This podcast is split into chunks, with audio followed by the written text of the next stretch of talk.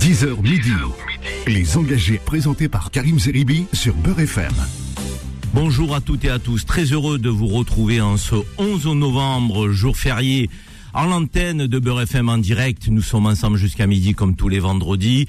Une émission qui va être très riche en actualité, vous vous en doutez, hein, avec euh, tous les sujets qui euh, créent beaucoup de débats dans notre pays, euh, parfois des débats euh, qui sont frontaux avec euh, de l'hystérie à la clé. On va essayer de décrypter tout ça avec nos invités et surtout, on va vous proposer d'appeler et de composer le 01 53 48 3000 pour participer à cette émission. Vous savez que les engagés, c'est votre émission. C'est une émission de débat, d'information, d'analyse qui aspire à décrypter l'actualité. Je suis avec euh, Zach à la réalisation aujourd'hui. C'est une première euh, donc euh, dans notre duo. Euh, Lou Pineda m'accompagne et toujours présente à la fois pour préparer cette émission, mais aussi pour intervenir en plateau puisque Lou va euh, nous présenter, j'ai envie de dire un peu tous les sujets comme elle le fait chaque semaine. Vous savez, on pose un cadre et ensuite on débat. Alors le programme de cette semaine, il va être riche, mes amis.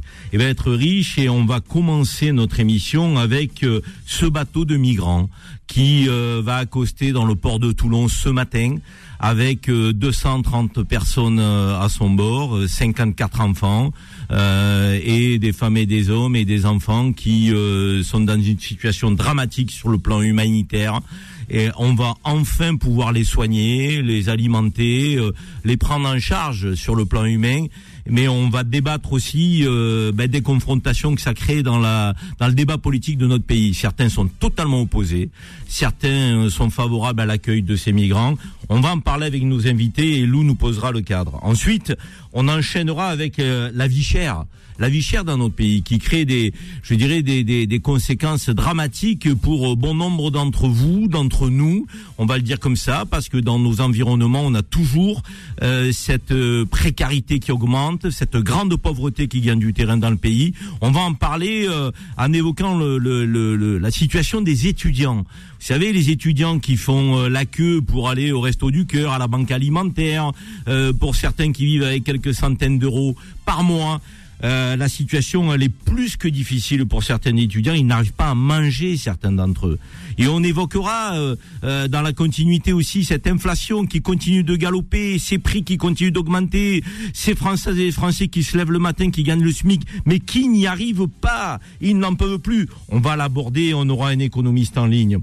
On évoquera aussi le sujet de la justice. Vous savez qu'on a eu pas mal de faits divers qui ont euh, mobilisé euh, notre attention. Et derrière ces faits divers, des Français qui étaient des victimes, euh, ben on franchit le pas pour se faire justice eux-mêmes. Alors est-ce que c'est acceptable de votre point de vue? Est-ce que vous avez encore confiance en la justice? Ce sera la question du jour. Et nous aborderons cette question euh, euh, qui est une question qui est, qui est délicate hein, parce qu'on sent bien que la justice dans notre pays elle ne va pas bien, euh, que les décisions ben, parfois sont longues, qu'il y a une forme de sentiment d'impunité et puis euh, voilà euh, franchir le pas de faire justice soi-même est-ce que c'est acceptable? Voilà, il va falloir qu'on en parle et on en parlera avec nos invités. Et puis euh, nous aurons nos coups de cœur, nos coups de cœur de la semaine. Nos invités nous diront qu'est-ce qui les a séduits, qu'est-ce qui leur a fait plaisir, qu'est-ce qui leur a fait chaud au cœur cette semaine. Un film, un livre, un, euh, je dirais une, un documentaire, peu importe. Il faut que on partage avec vous ce qui a pu nous nous donner un peu de baume au cœur dans cette euh, société qui euh, euh, qui est parfois pas pas très gai, il faut bien l'avouer. Alors, on va aborder tous ces sujets. Lou, avant que je présente nos invités, peut-être sur ce premier sujet de l'Ocean Viking, hein, l'océan Viking à la française, qui va arriver dans le port de Toulon ce matin. Qu'est-ce qu'on peut dire de ce bateau de migrants écoutez, Karim, l'Océan Viking, navire humanitaire qui compte à son bord 230 migrants, a accosté ce matin à Toulon à 8h30. Selon Gérald Darmanin, ministre de l'Intérieur, tous les passagers sont placés dans une zone d'attente qui permet de procéder à des contrôles sans autoriser l'entrée sur le territoire français. Les passagers éligibles à l'asile seront accueillis en France, mais une grande partie ira dans d'autres pays européens. L'Allemagne doit d'ailleurs en accueillir plus de 80. La Croatie, la Roumanie, la Bulgarie, la Lituanie, Malte, le Portugal et le Luxembourg accueilleront eux aussi des migrants au nom de la solidarité européenne. Merci Lou, solidarité européenne. Est-ce que ce terme a encore du sens? Solidarité. Est-ce qu'on peut faire preuve, est-ce qu'on doit faire preuve d'humanisme euh, dans ces situations? Pour en parler, Arnaud Benedetti qui est avec nous, qui est le rédacteur en chef de la revue politique et parlementaire. Arnaud Benedetti est aussi professeur à la Sorbonne, expert en communication politique, euh, et vous êtes le, on va dire le co-auteur, si je puis parler ainsi, euh, d'un ouvrage avec Stéphane Rosès. Euh, Stéphane Rosès, qui est un politologue, et vous avez écrit euh, un, un ouvrage sur le chaos. Arnaud, parlez bien dans le micro. Chaos, euh, c'est un, c'est un livre d'entretien avec euh, Stéphane Rosès qui euh, revient d'abord sur ses longues années de sondeur. Il faut se rappeler que Stéphane Rosès a dirigé l'Institut CSA pendant de nombreuses années. Il a plus de 25 ans ou 30 ans d'expérience en, en, matière d'études de l'opinion et il essaye à travers cet ouvrage d'expliquer finalement ce qui aujourd'hui constitue le cœur de la crise du politique, la crise de la représentation politique dans un pays comme la France à travers une analyse historique sur la longue durée. Donc euh, c'est un peu le, le fruit de ces conversations qui constitue le centre de ce de cet ouvrage. Quelle édition Arnaud? Édition du CERF. D'accord. Disponible depuis hier, je crois. Disponible dans toutes les bonnes librairies depuis hier. N'hésitez pas si vous voulez effectivement euh, aller vers un peu plus de décryptage et d'analyse de la vie politique. Euh, ce bouquin aux éditions du CIRF, Le Chaos, Stéphane Rosès, Arnaud Benedetti. Euh, nous avons aussi une autre invitée que je suis très heureux d'accueillir, Soraya Gebari, qui est conseillère municipale de Romainville, Romainville dans le 93. Bonjour Soraya. Bonjour Karim. Très heureux. Parle bien dans les micros. Voilà, donc on est très heureux de t'accueillir. Tu es une élue de terrain, tu connais les réalités aussi euh, donc euh, qui frappent nos, nos compatriotes. Hein. On, on, va parler de la vie chère, de la précarité des étudiants, mais on va euh, démarrer, mes amis, avec le sujet que Lou a, a, a posé. ce bateau de migrants, 230 personnes, 54 enfants. Arnaud, qu'est-ce que tu en penses d'emblée? Parce que on sent une forme d'hystérie dans le débat politique. On a d'un côté le RN et le LR, les Républicains, qui disent mais c'est du laxisme, pourquoi on les accueille Et puis de l'autre côté, la France insoumise, pour n'y citer que cela, ou la NUPES, indique que euh, c'est une bonne décision, qu'il fallait le faire, euh, que nous ne pouvions pas ne pas euh, accepter que ce bateau arrive dans un port français. Alors politiquement, j'allais dire, finalement, qu'il s'agisse du RN et des LR d'un côté et de l'autre côté de la France insoumise, chacun, j'allais dire, est presque dans son rôle d'une certaine manière. Ce n'est pas une surprise que les positions qui sont les leurs euh, au regard de ce que les uns et les autres pensent de cette question-là. Mais est-ce que les jeux de rôle sont acceptables dans ce genre de situation? C'est toute la difficulté. Est-ce qu'ils sont acceptables? Je ne sais pas s'ils sont acceptables. La réalité, c'est que qu'est-ce que ça pose comme problème? Le premier problème, ça pose, ça pose un problème pour le gouvernement déjà français ça pose un problème pour Gérald Darmanin. Qui a pris une décision. Hein. Qui a pris une décision, mais qui était jusqu'à présent, si vous voulez, la, la, la, la caution un peu droitière de ce gouvernement, de fermeté, de rigueur, et qui est obligé, finalement, face à la pression des événements, de prendre une décision qui va, d'une certaine manière, en tout cas, donner de l'eau au moulin de ceux qui considèrent que finalement, Emmanuel Macron et Gérald Darmanin mènent une politique qui est une politique laxiste. Donc, il y a un vrai sujet sur le plan politique pour le gouvernement. En fait, le gouvernement est aujourd'hui dans une difficulté sur cette question. Et alors, si vous voulez, il y a un débat. Il y a un débat entre ceux qui considèrent qu'en effet, il y a un devoir qui est un devoir qui relève quasiment du droit naturel, qui est celui d'accueillir, en effet, euh, des migrants qui sont en difficulté, dans une situation de détresse absolue sur un bateau, 280, je crois, ou 287, des femmes, des enfants euh, et, des, et des adultes, et ceux qui considèrent, et ceux qui considèrent que il faut aujourd'hui que les États reprennent la maîtrise de leur politique migratoire et mettent en place un certain nombre de politiques de régulation et que le risque que fait encourir cet accueil, c'est de créer un appel d'air. En tout cas, c'est c'est le propos qui est le leur. Donc là, on a un débat entre ces deux positions. Maintenant, la question est de savoir quel est l'état de l'opinion publique? Moi, vous savez, j'analyse l'opinion publique assez froidement et assez cliniquement c'est ça qu'il va falloir mesurer. Euh, on a une opinion publique qui aujourd'hui sur les politiques, en tout cas en matière de migration, quand on regarde les études d'opinion, a beaucoup évolué par rapport aux années 80 ou même aux années 90. C'est-à-dire que les positions semblent s'être considérablement durcies, ce qui explique d'ailleurs la position d'Emmanuel Macron avec euh, Gérald Darmanin sur cette question. Donc quel est l'impact que va avoir finalement cette mesure aujourd'hui sur l'opinion publique? Ça, c'est quelque chose qu'on va pouvoir mesurer assez rapidement. Et alors, il y a un deuxième, un deuxième sujet. C'est que là où c'est très difficile pour le gouvernement, gouvernement. C'est que ça arrive au moment où le gouvernement va devoir présenter son projet de loi sur l'immigration. Et là, on sait très bien qu'il y a un sujet au niveau du Parlement qui est un sujet, savoir si ce projet de loi sera en mesure d'être voté ou pas euh, par le Parlement, compte tenu quand même de l'arithmétique parlementaire. C'est vrai que cette situation vient, j'allais dire, créer une tension supplémentaire sur la discussion concernant ce texte. Merci Arnaud. Moi, j'avoue que je ne comprends pas bien comment on peut opposer l'humanité dans une situation d'urgence extrême et la fermeté qui consisterait à renvoyer dans leur pays des gens qui sont en situation irrégulière euh, et qui sont sur notre sol. Je vois pas bien comment on peut opposer et pourquoi on oppose les deux. J'ai l'impression que c'est plutôt alimenter des fonds de commerce politique plutôt que de faire preuve de sincérité. Parce que, alors ils sont 230, hein, euh, donc Arnaud, parce que les Italiens ont euh, accueilli Ah. un certain nombre de femmes et d'enfants. Ils étaient vrai. 267 au départ, mais euh, Meloni, la première ministre A accepté. italienne, la nouvelle Mmh, première ministre mmh. italienne, euh, qui trouve que euh, Mussolini est plutôt sympathique, euh, a accueilli euh, des femmes et des hommes. Euh, et il en reste 230, dont 57 enfants. Voilà. Alors, moi, je veux bien qu'on fasse un peu les durs et qu'on durcisse les positions et autres. Mais on est quand même face à des êtres humains, hein, je sais pas si c'est encore du sens ce terme-là, donc qui euh, sont en danger de mort, qui pour certains d'entre eux sont partis en hélicoptère en situation d'urgence euh, parce que euh, ben, justement ils sont entre la vie la mort. Et on a des enfants, on a des gens qui sont euh, affamés. Enfin, je veux dire, euh, expulser les, délinquants euh, clandestins en situation irrégulière et accueillir des gens qui sont au, au bord du gouffre dans une situation d'extrême urgence, c'est pour moi deux choses fondamentalement différentes. Soraya Gebari, quel est ton, ton sentiment, conseillère municipale de Romainville, je le rappelle Euh, moi, mon sentiment, c'est que euh, la société euh, française aujourd'hui est crispée autour de la question de l'immigration. Ouais. Euh, et euh, effectivement, euh, les débats sont, ont été en tout cas relativement houleux ces derniers mois autour de ces questions. Et Darmanin a été en première ligne, notamment dans certaines émissions télé, où il a répondu à un certain nombre de nos concitoyens sur l'ensemble de ces sujets. Et, et je pense effectivement que ça tombe, entre guillemets, moi je dirais plutôt à point nommé, puisque ça va permettre aussi de rebattre les cartes. Mais il faut les accueillir ou pas?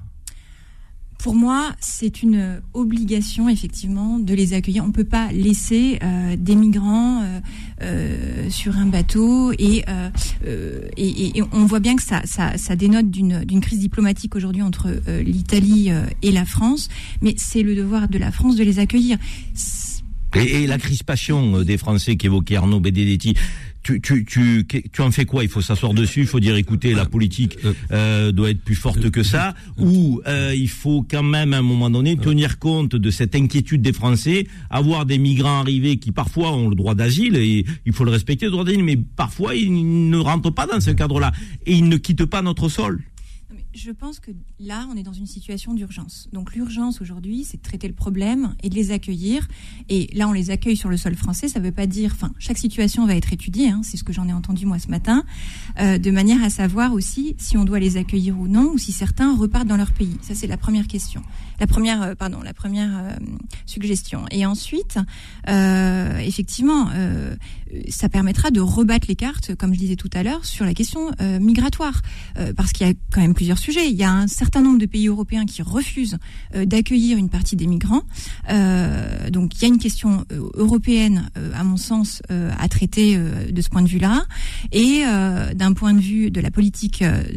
migratoire et et d'immigration en France, je pense que ça va permettre aussi de soulever un certain nombre de- d'échanges. Ta sensibilité politique, je l'ai pas dite, mais tu, tu peux nous donner la- quelle est ta sensibilité? Tu es PS? Oui, je suis parti socialiste. Voilà. Non, mais c'est important de savoir d'où on parle. Je veux dire de que non, mais parce que euh, Arnaud nous parlait du débat qui est un peu crispé entre le RN et le LR d'un côté euh, et euh, de que la gauche qu'on appelle la Nupes aujourd'hui, euh, euh, qui réunit toutes les sensibilités de gauche de l'autre. Arnaud, euh, ce débat qui est crispé aujourd'hui, il faut quand même avoir du courage politique et l'aborder euh, aussi euh, sous le sceau des valeurs et des principes qui sont les nôtres, non? On peut pas céder non plus à l'hystérie euh, et au catastrophisme d'un deux- Zemmour, par exemple, deux qui va choses. aller au port de Toulon pour expliquer qu'il y a une invasion migratoire. Deux Il y en a marre de ces termes-là Deux- qui deux- sont. euh, deux choses. D'abord, la France accueille. La France, le, le discours du, du ministre de l'Intérieur, et, et- et il faut le- il faut l'écouter, j'allais dire précisément. La France accueille avec une politique qui va être une politique en la matière concernant euh, les gens qui arrivent sur ce bateau, qui va être une politique, j'allais dire, de répartition dans d'autres pays européens. Eh, Gérald Darmanin insiste là-dessus clairement, c'est ce qu'il met en avant. Il dit l'Italie aujourd'hui euh, ne joue pas la solidarité européenne telle qu'elle devrait la jouer. Alors, on pourrait en parler d'Italie parce que l'Italie, quand même, depuis de nombreuses années, a été en première ligne sur l'accueil des migrants et a pris plus qu'à sa charge, d'une certaine manière, cette question-là. Cette question-là. Hein.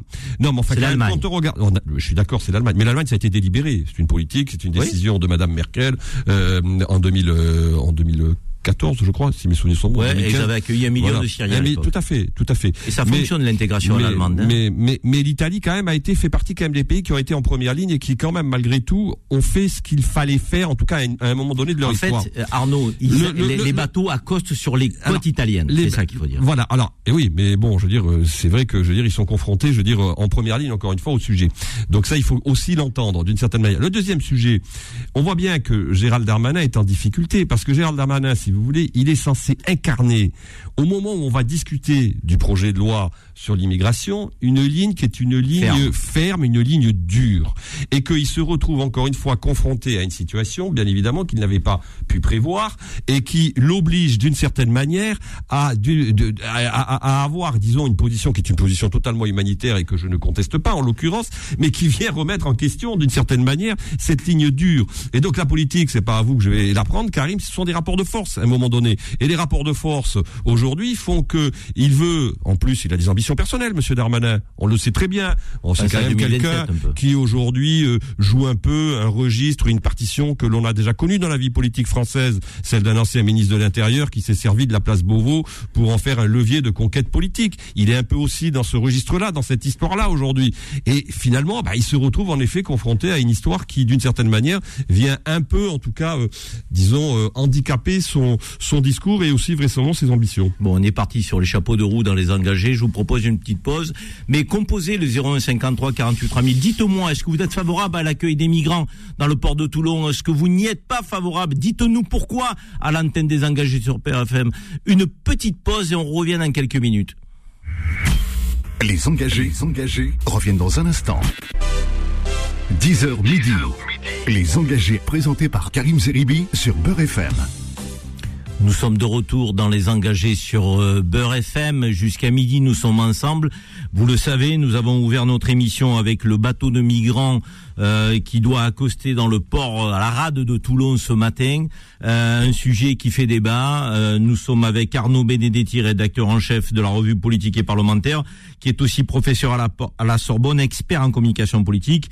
Mais nous sommes également avec Soraya Gebari, qui est conseillère municipale de Romainville, dans le 93, pour débattre de ce sujet. Mais comme vous le savez, le programme est riche et nous aborderons aussi d'autres thèmes la précarité, la vie chère, l'inflation, les Français qui souffrent, qui euh, euh, sont en train de, sombrer dans la, pauvreté. C'est très inquiétant pour la situation économique et sociale du pays. Nous aborderons aussi la question de la justice. Je vous pose la question du jour avez-vous toujours confiance en notre justice républicaine, oui ou non? Et nous aborderons un cas euh, dramatique, c'est le petit Yanis avec son papa qui témoignera. Donc c'est en exclusivité sur sur Beurre FM. Euh, nous parlions euh, de ce bateau de migrants avant la pause avec euh, des réactions politiques. Arnaud Benedetti nous disait qu'il y avait des réactions du côté du RN, de LR. Bon, c'est pas surprenant, des positions qui sont des positions réfractaires à l'accueil. De l'autre côté, la Nupes, là aussi, ça ne l'est pas du tout surprenant, qui ben, veulent plutôt apparaître ouverts et généreux. Euh, composez le 01 53 48 3000 pour nous dire ce que vous en pensez. On va prendre Yasmina au téléphone qui nous appelle de Paris dans quelques instants. Donc, euh, mais avant, euh, Lou, euh, dans les réactions politiques, il y en a une moi qui m'a interpellé, c'est celle de Gilles Simeoni, qui est le président de l'exécutif corse. Alors les Corses, on dit toujours qu'ils sont pas favorables à l'accueil, qu'ils sont fermés. Euh, il y en a même qui disent qu'ils sont racistes. Moi, je m'insurge contre cette cette approche-là parce que j'en connais beaucoup des Corses et ils ne le sont pas racistes. Que nous dit Gilles Simeoni à propos du bateau? Et je vous lis son tweet, Karim. Conformément à sa tradition d'hospitalité et pour éviter toute perte de vie humaine, la Corse est prête, si nécessaire, à accueillir temporairement l'océan Viking dans l'un de ses ports. Alors, il se propose d'accueillir l'océan Viking. Il faut dire qu'il y a trois personnes qui ont été extraites du bateau par hélicoptère pour aller se faire soigner à l'hôpital, euh, donc en Corse. Voilà, l'hospitalité corse en, dans des situations d'urgence. L'humanisme, ça a du sens encore pour certains. Bravo Gilles Simeoni. Yasmina qui est avec nous au téléphone. Bonjour Yasmina. Bonjour. Yasmina, quelle est votre position sur ce bateau de migrants? Faut-il l'accueillir, oui ou non, dans ce port de Toulon? Euh, je sais, aucune hésitation, c'est euh, c'est oui. Parce que là, euh, si on suit vraiment l'ADN des Français, c'est on est dans l'humanisme et urgence. Là, par rapport à ces migrants, on cherche pas les euh, voilà les problèmes ou je sais pas qui vont suivre. Là, il y a urgence, il faut accueillir. Les ce sont des êtres humains qui ont besoin euh, d'être aidés et voilà, donc il faut les secourir. Ils sont en plein océan, voilà. Euh, Arnaud Benedetti, Yasmina nous disait il y a quelques instants que les Français, euh, dans les sondages d'opinion euh, sur lesquels on peut s'appuyer, sont assez fermés, réfractaires à l'accueil de, de, nouveaux migrants. Qu'est-ce que vous en pensez? Qu'est-ce que vous avez envie de leur dire à ces Français qui sont Moi, inquiets? j'ai envie de euh, il faut ch- chercher déjà la cause, pourquoi ces migrants veulent quitter leur pays. Donc il y a beaucoup de problèmes, il y a, les, il y a surtout les guerres que les Américains provoquent partout. Donc il faut arrêter les guerres déjà pour éviter que ces migrants quittent leur pays, quittent, voilà, qu'ils ils se retrouvent plus avec ni leur maison, ni travail, ni rien du tout. Donc, il, il faut chercher la cause déjà de, voilà, pourquoi ces gens-là euh, veulent quitter leur, euh, voilà, leur pays, leur maison, qui se retrouvent sans rien. Donc, je pense que euh, le vrai problème, c'est les guerres, c'est l'OTAN. Et il faut arrêter tout ça d'abord. Il faut le débat, le premier débat, c'est l'OTAN. Le premier débat, c'est les guerres. Il faut arrêter les guerres. Il faut qu'il y ait la paix dans le monde entier. Et l'Europe, ils sont envahis par cette immigration. Alors quand on voit les Américains, ils n'ont rien, aucun problème. Ils provoquent des guerres, mais eux, ils se préoccupent pas des migrants. Merci, Donc, Yasmina. je- je Merci. pense que euh, c'est pas Poutine qu'il faut isoler, c'est plutôt l'A- l'Américain qu'il faut isoler parce que c'est eux le gros problème. C'est eux qui provoquent les guerres. C'est eux, quand on cherche vraiment ces problèmes-là, c'est eux les responsables de tout ce qui arrive par rapport à tout ça. Merci Yasmina, vous avez porté votre témoignage sur l'antenne de Beurre Oui. FM, vous avez donné votre avis, la liberté d'expression, euh, donc Oui. c'est dans les engagés sur Beurre FM. Passez un bon 11 novembre Yasmina, au plaisir. Euh, nous avons euh, d'autres auditeurs qui nous appellent, on va en prendre euh, en, en ligne évidemment, mais d'abord je me tourne vers vous, mes invités, Arnaud Benedetti, Soraya Gebari, quand euh, Yasmina nous dit, et beaucoup le pensent, il y a des zones euh, dans le monde qui ont été euh, déstabilisées euh, par l'intervention des forces, euh, des puissances occidentales. On pense à l'Irak, euh, bien sûr que Saddam Hussein n'était pas un saint, mais aujourd'hui euh, euh, l'Irak euh, sans Saddam Hussein c'est le chaos. Euh, on a parlé de la Syrie, on a parlé de la Libye où nous sommes aussi intervenus. Kadhafi c'est pareil, on peut ne pas le porter dans son cœur, mais depuis que euh, on a déstabilisé euh, ce pays, euh, c'est le chaos et les vagues migratoires ont un cheminement qui passe aussi par ces pays qui sont dévastés. Arnaud, quand on dit ça, C'est une euh, réalité. c'est une réalité. Ah ben c'est une réalité. Clairement, il y a des responsabilités géopolitiques dans les phénomènes aujourd'hui migratoires. Vous l'avez rappelé, ça fait euh, un certain nombre d'années, plusieurs décennies, que des interventions euh, militaires, parfois d'ailleurs euh, justifiées euh, pour des raisons politiques qui pouvaient s'entendre, je veux dire, ont quand même contribué à Bah, déstabiliser Irak, les il n'y en avait pays. pas. Hein. Pas en Irak, je parle pas de l'Irak. Et ça a commencé Euh, par là. hein. Enfin, disons que la, la- la reprise du Koweït, le- redonner le- la première intervention en Irak au moment où le Koweït, je veux dire, euh, est rapté d'une certaine manière par Saddam Hussein, on peut entendre quand même la, les, les, les, les, raisons. Les raisons. La, deuxième intervention, certainement pas. existé. La deuxième intervention, il est clair que c'est une intervention euh, qui n'est pas qui n'est pas légitime. Mais bon, peu importe. Mais en l'occurrence, en tout cas, c'est clair, c'est que ces, ces interventions ont déstabilisé des zones et sont aussi pour partie responsables des situations euh, dans lesquelles on se retrouve euh, en Irak, euh, en Libye, euh, en, en, Syrie. Bon, il y a aussi des raisons économiques. Hein, il faut quand même pas le, le cacher. Il y a des raisons économiques qui expliquent aujourd'hui les phénomènes migratoires. Et d'ailleurs, les phénomènes migratoires ont toujours été historiquement euh, profondément déterminés pour des par des raisons aussi qui étaient des raisons économiques. Donc ça aussi, c'est une une réalité. Il faut aussi quand même repenser, à mon avis, en Europe et en France aussi les politiques de développement. Ça c'est clair, c'est-à-dire qu'aujourd'hui il faut et on parle plus tellement de politique de développement, euh, on parle plus tellement de politique d'aide euh, et de soutien au développement euh, de l'Afrique. On sait que l'Afrique est aujourd'hui un continent qui est en train d'exploser démographiquement, qui est un continent avec un taux de croissance qui n'est pas négligeable dans un certain nombre de pays, qui est en train de se développer aussi, qu'on le veuille ou non économiquement. On voit un certain nombre de pays, je pense au Rwanda par exemple, qui est un pays assez modèle de ce point de vue-là, ou même un pays comme la Côte d'Ivoire, qui sont en train de se développer. Il faut qu'on soit, capable aussi, au niveau européen et au niveau français, de pouvoir relancer des politiques qui soient des politiques de développement qui permettent aussi d'aider ces pays. On va prendre Younes qui est en ligne avec nous. Younes, bonjour. Bonjour. Comment allez-vous, Younes? Ça va et vous? Très très bien. Vous voulez témoigner de votre position sur ce bateau de migrants? Vous êtes pour ou contre euh, l'accueil de ces migrants, Younes? Euh, En fait, euh, je suis pour, mais à condition.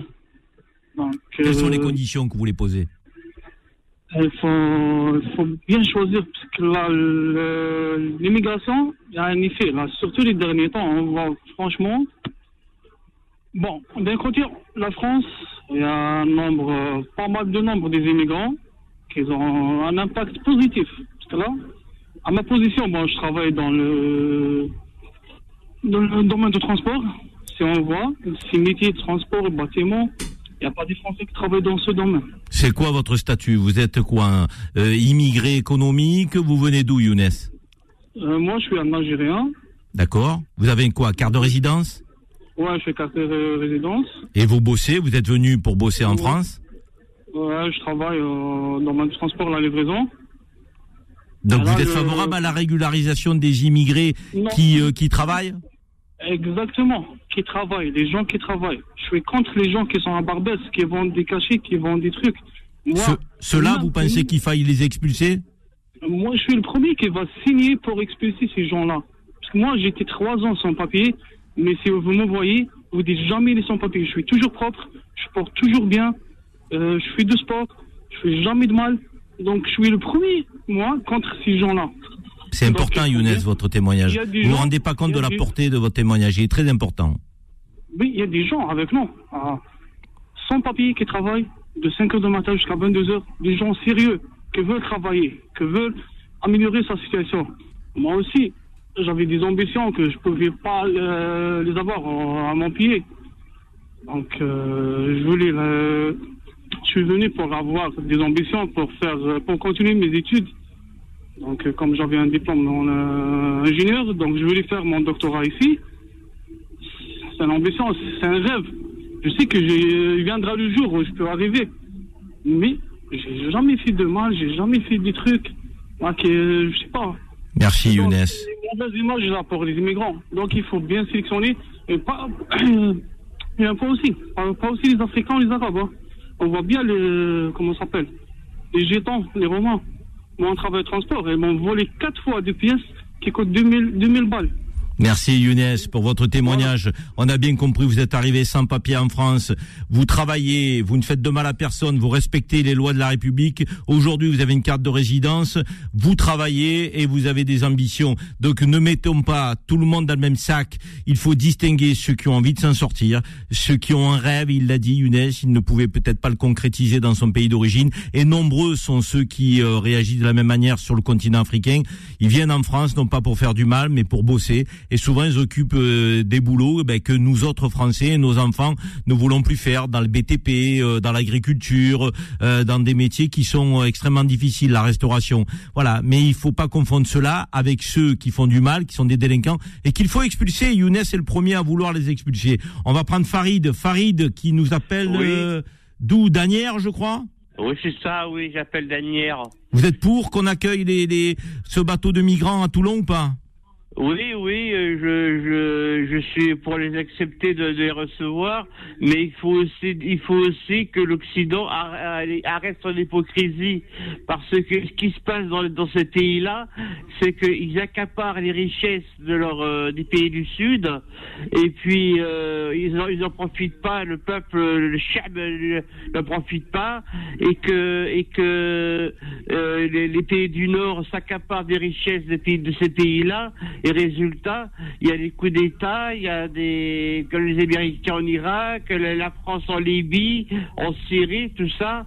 Il y a, il y a l'hypocrisie, il y a l'hypocrisie de l'Occident. Et puis d'un côté, après, on pleure parce qu'on reçoit les migrants. Alors il faut savoir ce qu'on veut. D'accord, vous, parlez, vous l'hypocrisie. parlez de, de géopolitique et donc du comportement hypocrite des Occidentaux qui veulent aller piller les richesses mais qui veulent pas accueillir les migrants, c'est ça? Voilà, c'est ça, vous avez compris, voilà. Mais Farid, Voilà. il faut aussi quand même aussi pointer la responsabilité des, des dirigeants euh, africains. Excusez-moi, mais je veux dire, on peut pas non plus toujours poser ces pays en victime. Ils pourraient refuser cette politique occidentale et à un moment donné travailler sur le développement de leur pays au service de leur peuple. Oui, Ils pourraient le faire. euh, Ils ne le font pas. Vous savez qu'il y a aussi des pays, par exemple l'Algérie, qui, qui, euh, ça rapporte des milliards, il gagne des milliards sur le dos du peuple, mais c'est pas le peuple qu'on profite. Exactement. Le pétrole, le gaz. Pourquoi ils développent pas l'agriculture? Pourquoi il y a du travail en Algérie, par exemple dans les pays du Maghreb? Alors ils commencent à le faire, ils le font, hein, ils commencent à le faire. hein. Donc euh, ça se développe, Farid. Merci en tout cas pour ce témoignage très intéressant, Farid. Je vous propose une nouvelle pause. Vous êtes nombreux à appeler 01 53 48 3000. Ça buzz. Donc euh, du côté du standard, on pourra pas tous vous prendre, mais appelez-nous quand même. On va en prendre quelques-uns et on va se tourner vers nos invités. Petite pause et on revient dans quelques minutes. Les engagés, engagés reviennent dans un instant. 10h midi. Les engagés présentés par Karim Zeribi sur Beurre FM. Vous êtes très très nombreux à appeler le standard de Beurre FM pour réagir sur ce bateau de migrants qui euh, euh, est dans la rade de Toulon euh, avec 230 personnes à son bord, 54 enfants, je le rappelle, 57 enfants, je le rappelle, et euh, euh, des migrants qui vont faire l'objet euh, de secours euh, d'urgence sur le plan euh, sanitaire, sur le plan alimentaire. Ensuite, euh, on aura des euh, des instances administratives qui euh, monteront en bord pour des entretiens individuels pour savoir s'ils peuvent bénéficier ou non du droit d'asile en fonction du pays d'origine et de la situation de euh, leur pays. Euh, euh, neuf pays européens ont déjà indiqué qu'ils accueilleraient deux tiers de ces 230 migrants s'ils étaient euh, euh, en droit d'obtenir le droit d'asile. L'Allemagne notamment, l'Allemagne en a accueilli 750 000 hein, en 2020, il faut le dire. hein. La Croatie, la Roumanie, la Bulgarie, la Lituanie, Malte, le Portugal, le Luxembourg, l'Irlande se sont également portés volontaires. La solidarité européenne semble prendre quand même un peu conscience de cette dimension humanitaire. Il y a Liès qui nous appelle de Toulouse et je crois savoir que Liès, il est contre l'accueil de ce bateau de migrants. Bonjour Liès. Oui, alors bonjour Karim, bonjour à toute l'équipe. Bonjour Je Liès. suis contre, j'assume. Il n'y a pas de souci. euh, Il n'y a pas de souci. Liès. Chaque avis est respectable. Dites-nous pourquoi vous êtes contre. Oui, oui, non, non, parce qu'à côté de moi, ça râle. Mais euh, c'est c'est surtout euh, le fait d'être imposé. Quelle que soit la chose qu'on impose à un être humain ou à un animal, ce sera contre. Je serai contre. Non, mais la situation d'urgence sur le plan humanitaire, Non, non. vous faites quoi? Non, c'est euh, l'urgence, c'est nous qu'on invente ces- ce genre de phrases, d'expressions. Il n'y a aucune urgence. Ils sont dans un bateau, ils sont nourris, ils sont couverts, on va dire nourris, logés. On les contrôle, visite médicale, on les soigne pour ceux qui sont malades.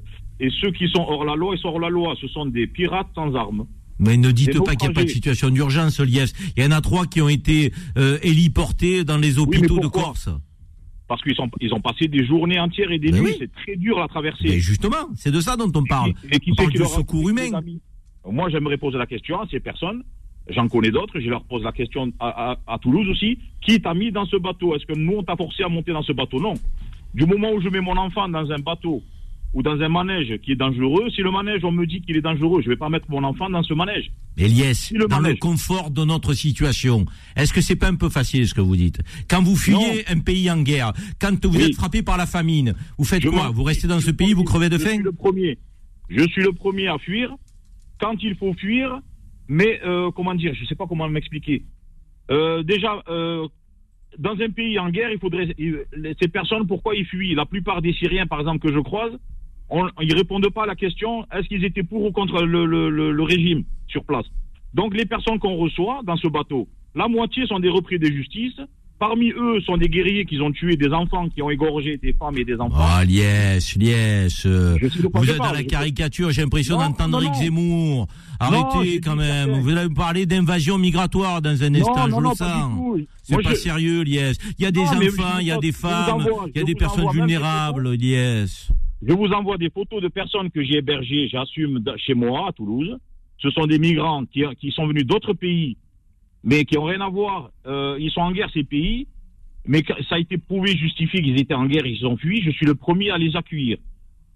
Mais pour qu'on m'impose moi 300 personnes, dans ce cas-là, le pays, que ce soit la France, l'Italie ou les pays européens, qu'ils assument à la télé en disant on a besoin de main d'œuvre, on prend 100 personnes. Toi tu prends 20, toi tu prends 40 mais qu'ils essaient, qu'ils qu'ils essayent pas de nous endormir à la télé en nous disant ce sont des naufragés, leur embarcation a pris l'eau.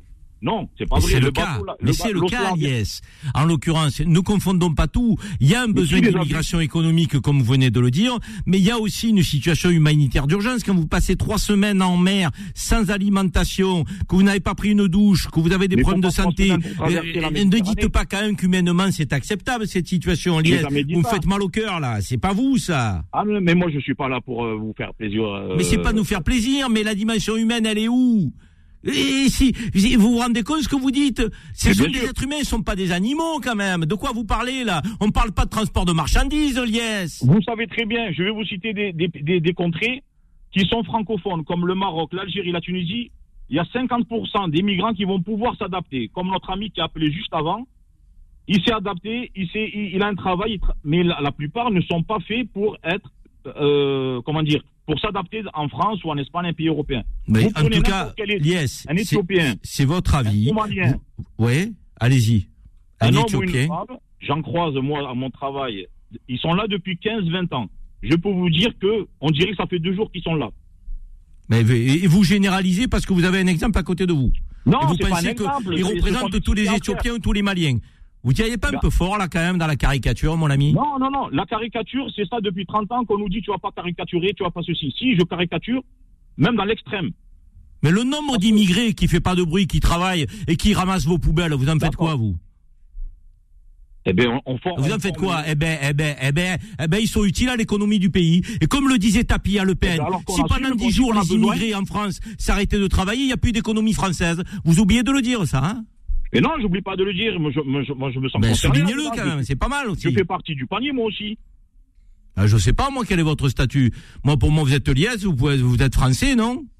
Oui, oui, oui, je suis français. Eh ben alors, vous n'êtes pas parti du panier. mais, Mais mais je vais vous pas tout, j'ai l'impression, mon ami. couleur, parce qu'il est noir, alors il doit faire les poubelles, alors il est arabe, il doit faire le, le, le ménage. Mais personne ne dit qui doit faire ou qui Mais doit pas faire. Mais les immigrés, quand c'était les Italiens, les Pourquoi Polonais, on les Portugais, ils faisaient les travaux que les Français voulaient pas faire. Les Maghrébins sont arrivés, ils le faisaient aussi. Et c'est les Africains aujourd'hui. C'est les vagues d'immigration liées. Est-ce que vous le vouliez ou non Non, ça, c'est- ça c'est les grandes lignes, ça. Si, si à chaque fois on sait dans mon entreprise, ah, on n'augmente pas les salaires, je vais chercher 5 immigrés. Mais arrêtez, le SMIC il est là, il y a des primes. Vous savez très bien qu'il y a des métiers difficiles que les Français ne veulent pas faire, Liès. Vous faites comme si la réalité n'existait pas qu'ils pas. veulent pas le faire, c'est qu'ils ont étudié, qu'ils ont un niveau scolaire. Eh ben qui alors Il a Mais pas oui. envie de ramasser des Eh poubelles. ben, ben, c'est respectable leur choix. Mais il y a des Mais- immigrés, il y a, il y a des immigrés, il y a des migrants qui ont leur diplôme et leur niveau scolaire qui sont pas faits pour ramasser des poubelles. Mais on a vous 30% de médecins qui sont algériens dans le pays. Euh, On n'a pas attendu que vous nous le souligniez. hein. Eh ben très bien, ben, il faut le dire ça. Mais Pourquoi il n'y a pas de problème. Sur BRFM, on le dit régulièrement. Il y a non, des gens qualifiés, des gens non qualifiés. Yes, yes, yes. Me- On a bien compris. Karim, vous avez dit quoi pour me contredire? Vous avez dit on a besoin de cette main-d'œuvre pour nos poubelles le matin. Non, je suis en train de vous dire que Darmanin a dit qu'il allait régulariser des clandestins pour occuper des fonctions que nous autres Français ne voulons plus il faire. assumer en disant, j'envoie un bateau chercher des migrants. si, non, on parle pas des migrants là. Vous confondez l'urgence humanitaire de gens qui sont entre la vie et la mort et des gens qui sont là sur notre sol. Une urgence humanitaire, ce sont des personnes dans l'eau qui sont en train de couler. Non, ou on en les train a- de se et- justement, SOS Méditerranée les a repêchés. Et les repêchés sont financés par qui ces, ces agences Oh là là, ça y est, c'est parti. 90% d'argent privé. Voilà, je vous donne Voilà, une mais- information si vous ne l'avez pas. Voilà, comment ça se fait 90% qu'un d'argent privé. Personne euh, de nous renseigne ces bateaux-là, comme le Viking qui est en mer, qui fait des allers-retours, il fait la navette. Il va chercher des migrants, Yes. il revient. Yes. Moi, j'aimerais savoir qui sont, qui sont ces personnes qui atterrissent en France? Et je ne suis pas le seul à me poser la question. Yes. pas- il va y avoir une administration qui va être à bord du bateau, qui va aller demander aux migrants d'où ils viennent, qui va analyser leur situation. Yes, vous avez un avis, il est respectable. Nous avons débattu, donc euh, et je vous souhaite une belle journée, Lies, et merci de votre fidélité à Beurre Ça- FM. bon Continuez de nous appeler, même si nous ne sommes pas d'accord, parce que c'est du débat euh, que euh, l'on se nourrit mutuellement. Donc euh, euh, votre avis, Lies, même si je ne suis pas euh, d'accord avec vous, il est tout à fait respectable. Karim, je vous adore. Je, je, je Mais- vous adore. mais c'est réciproque. Voilà, exactement. En Si tout cas, le bonjour à Toulouse, mon ami, et restez fidèle à Beurre FM. À bientôt, je Lies. reste fidèle depuis des années. À bientôt, Bonne Lies. à vous, Karim. À bientôt. Euh, c'est intéressant ces débats, c'est la vraie vie ça. C'est les débats qu'on a dans les familles, entre amis, au boulot. Donc euh, on va prendre euh, Assina. Assina, bonjour Assina. Oh là là, Assina, ça passe mal là. Vous parlez dans les écouteurs là. Allô Allez, Assina, on l'a perdu. Arnaud, tu as vu ces débats C'est des débats qui sont présents dans la société française depuis quand même euh, plusieurs décennies. Hein. On les découvre pas aujourd'hui. La question est de savoir si ces débats vont devenir de plus en plus denses euh, euh, à l'avenir. Moi, c'est ce que je pense. En effet, c'est qu'on voit bien qu'il s'agit d'un sujet qui a été assez absent finalement, malgré les positions de Zemmour durant l'élection présidentielle, parce qu'on a vu finalement que l'élection présidentielle, l'enjeu numéro un, ça a été l'enjeu dont on parlera tout à l'heure, qui est plutôt la question du pouvoir d'achat. Donc un enjeu économique et un enjeu social. Mais clairement, on voit bien que ce sujet est un sujet récurrent qui clive profondément la société française. Et le débat que vous avez eu avec cet interlocuteur est très intéressant. Il est d'autant plus intéressant qu'il montre que ce débat, il traverse aussi des populations qui sont elles-mêmes des populations issues de l'immigration, parce que ce Bien monsieur est manifestement issu de l'immigration, et donc on voit bien que le clivage, il est même à l'intérieur de populations dont on aurait pu penser d'ailleurs qui, a priori, elles étaient favorables finalement à l'accueil euh, de ces euh, personnes qui sont en détresse. Eh ben c'est pas le cas. Donc ça remet en cause un certain nombre de nos représentations, et on voit bien que là, on a un sujet qui est un sujet majeur, et un sujet majeur qui d'ailleurs n'embrasse pas seulement la société française, hein, qui embrasse l'ensemble des sociétés européennes, mais peut-être plus particulièrement la société française, parce que c'est une, ancienne société coloniale. Mais je trouve qu'on a quand même été beaucoup plus ouvert sur les Ukrainiens, curieusement, Soria. Ah, il y a- yes, je l'ai pas entendu là. Il n'y avait pas de problème là. hein. Là, les Ukrainiens, on les a accueillis à bras ouverts. euh, Donc, on a trouvé des logements. On a, euh, je veux dire, un Syrien, il n'est pas égal à un Ukrainien. Hein. Un Éthiopien, il n'est pas égal à un Ukrainien. Peut-être parce qu'ils ont les mêmes voitures que nous. Comme on nous a dit euh, euh, donc dans certains médias. Non, mais la vérité, c'est qu'il y a un peu deux poids deux mesures concernant l'accueil des, des, des, des migrants ou des personnes en difficulté. Rejoins sur ça. Moi, je trouve qu'il y a Il faut deux pas les deux mesures, effectivement, et qu'il devrait y avoir un, un traitement euh, d'égalité euh, entre entre les êtres humains et qu'il ne devrait pas y avoir de différence. Euh, enfin, voilà, la France, c'est une terre d'accueil. Elle l'est depuis un siècle, et on ne devrait pas faire de différence sur l'accueil des populations migrantes. Euh, mais je vous rejoins effectivement, Karim. C'est deux poids, deux mesures. On a Nadia qui nous appelle de Toulouse. Bonjour Nadia. Bonjour. Alors Nadia, quelle est votre position à vous sur ce bateau de migrants? Vous avez vu qui crée du débat. Vous avez 30 secondes pour nous donner votre avis. Parce qu'on Ben a moi, une pause qui nous attend, Nadia. D'accord. Ben moi, je suis pour les aider. Et franchement, euh, ce que le monsieur euh, d'avant la dame là qui vient d'appeler, je suis choquée. Franchement, je suis choquée parce que quand les quand, quand les Ukrainiens ils arrivent, on les accueille à, à, à cœur euh, à bras grands ouverts. Hein mais quand les Syriens et les hum, la Libye, quand il y a eu la, la, la guerre, mais personne ne les a accueillis. On leur a fermé les portes. Hein Je vois que le- il n'y a pas le même traitement de faveur. Non, franchement, c'est dégueulasse, c'est inhumain, c'est inhumain qu'on soit beurre, enfin, arabe, juif, enfin, toutes les religions confondues, on doit aider les gens. Dépasser les origines, dépasser les religions, dépasser les appartenances, c'est ce que nous dit Nadia. Il faut accueillir parce que la dimension humanitaire est plus urgente que tout. Merci Nadia, belle journée du côté de Toulouse. Merci également. À bientôt. Petite pause les amis, on revient dans quelques minutes. Les engagés, les engagés reviennent dans un instant. 10h midi. Les engagés présentés par Karim Zeribi sur Beurre FM. Nous sommes de retour dans une émission qui est plus que vivante ce matin avec un standard qui explose euh, sur le thème du bateau de migrants euh, dans la rade de Toulon. Il y a des pour, il y a des contre. Bon, il y a beaucoup plus de pour, hein, il faut le dire. Mais on a eu un échange tout à l'heure avec Iliès de Toulouse qui était très vivant, euh, un échange plein de, je dirais, d'opposition, d'arguments. Et c'est aussi ça le débat. Et, on l'accepte parce que c'est la liberté d'expression. Euh, tous les avis sont respectables, même euh, ceux avec lesquels on n'est pas d'accord.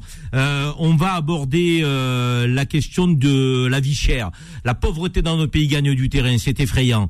Euh, déjà qu'on avait des difficultés avant la crise, là cette inflation qui a fait augmenter les prix, euh, parfois des augmentations à deux chiffres, rend la vie des Français de plus en plus difficile. Vous levez le matin, vous bossez, vous avez des fins de mois que vous n'arrivez plus à boucler, vous partez pas en vacances, vous pouvez pas vous faire plaisir, vous avez du mal à remplir le frigo, vous êtes à découvert le 15 du mois. Ça, c'est la réalité de nombreux Françaises et Français. On a euh, euh, Henri euh, Serdignac qui est économiste euh, au sein du collectif des économistes atterrés qui va nous poser le, cadre du sujet. Mais Lou, sur ce sujet-là, donc de l'inflation, de la vie chère, des Français qui souffrent, qu'est-ce qu'on peut dire pour ouvrir les débats Écoutez, quand même, flambée des prix de l'énergie, des loyers, des produits alimentaires, le pouvoir d'achat des Français ne cesse de baisser à cause d'une inflation majeure dans le monde. 6,2%, c'est le chiffre global pour la France de l'inflation en un an.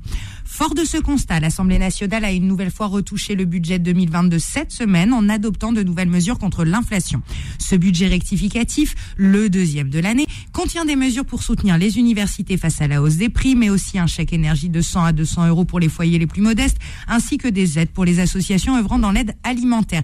Mais les mesures prises sont-elles suffisantes? Comment les Français peuvent-ils s'en sortir dans ce contexte économique? On répond à toutes vos questions maintenant.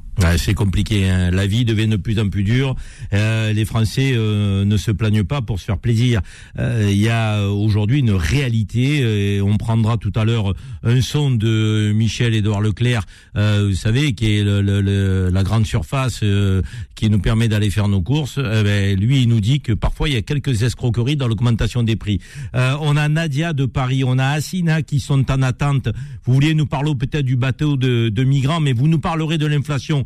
Euh, restez avec nous, on va vous prendre dans quelques instants, euh, euh, chers auditeurs. Henri Sterdignac, euh, qui est économiste. Euh, bonjour Henri. Bonjour. On aime bien vous accueillir sur BRFM. Vous êtes économiste et fondateur du groupe Les économistes atterrés. Cette inflation, c'est pas un fantasme, c'est une réalité.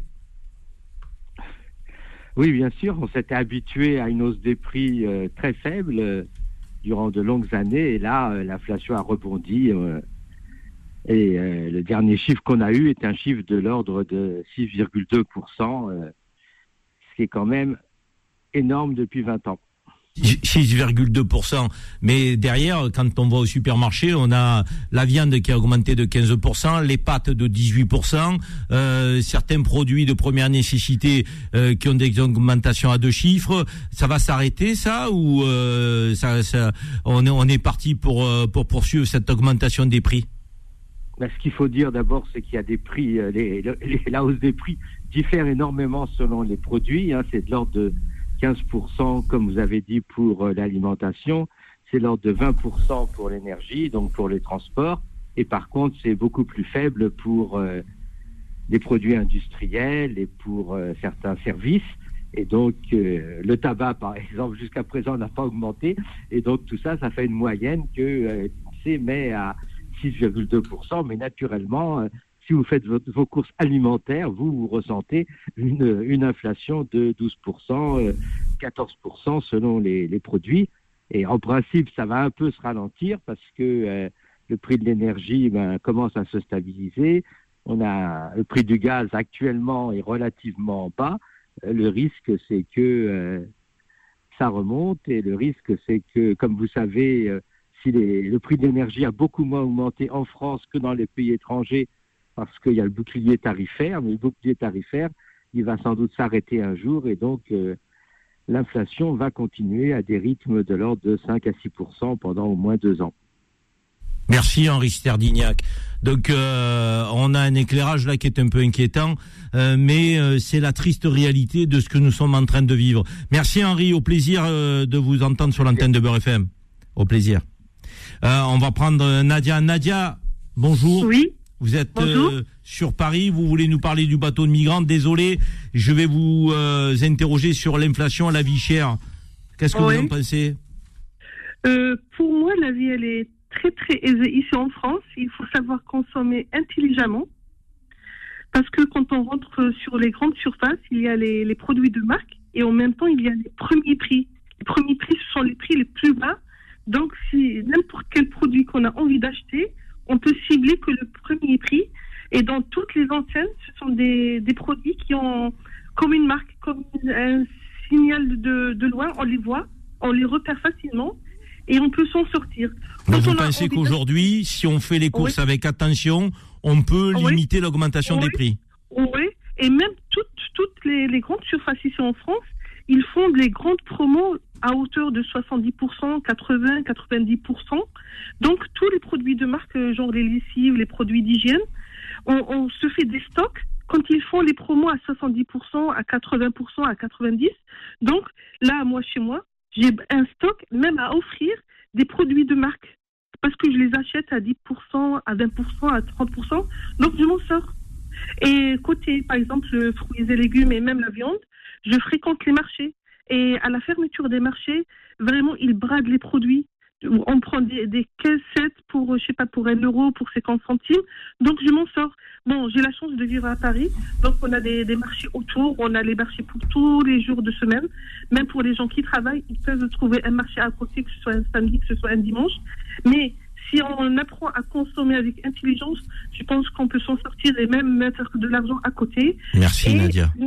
Et une autre, une autre proposition que peut-être les gens ne connaissent pas, l'Internet, elle a tout révolutionné. C'est-à-dire, avant de partir sur une grande surface, on peut consulter les, catalogues, on peut, on peut faire des, des comparaisons pour cibler tel ou tel magasin qui fait les, les trucs, et même par exemple pour réparer une voiture.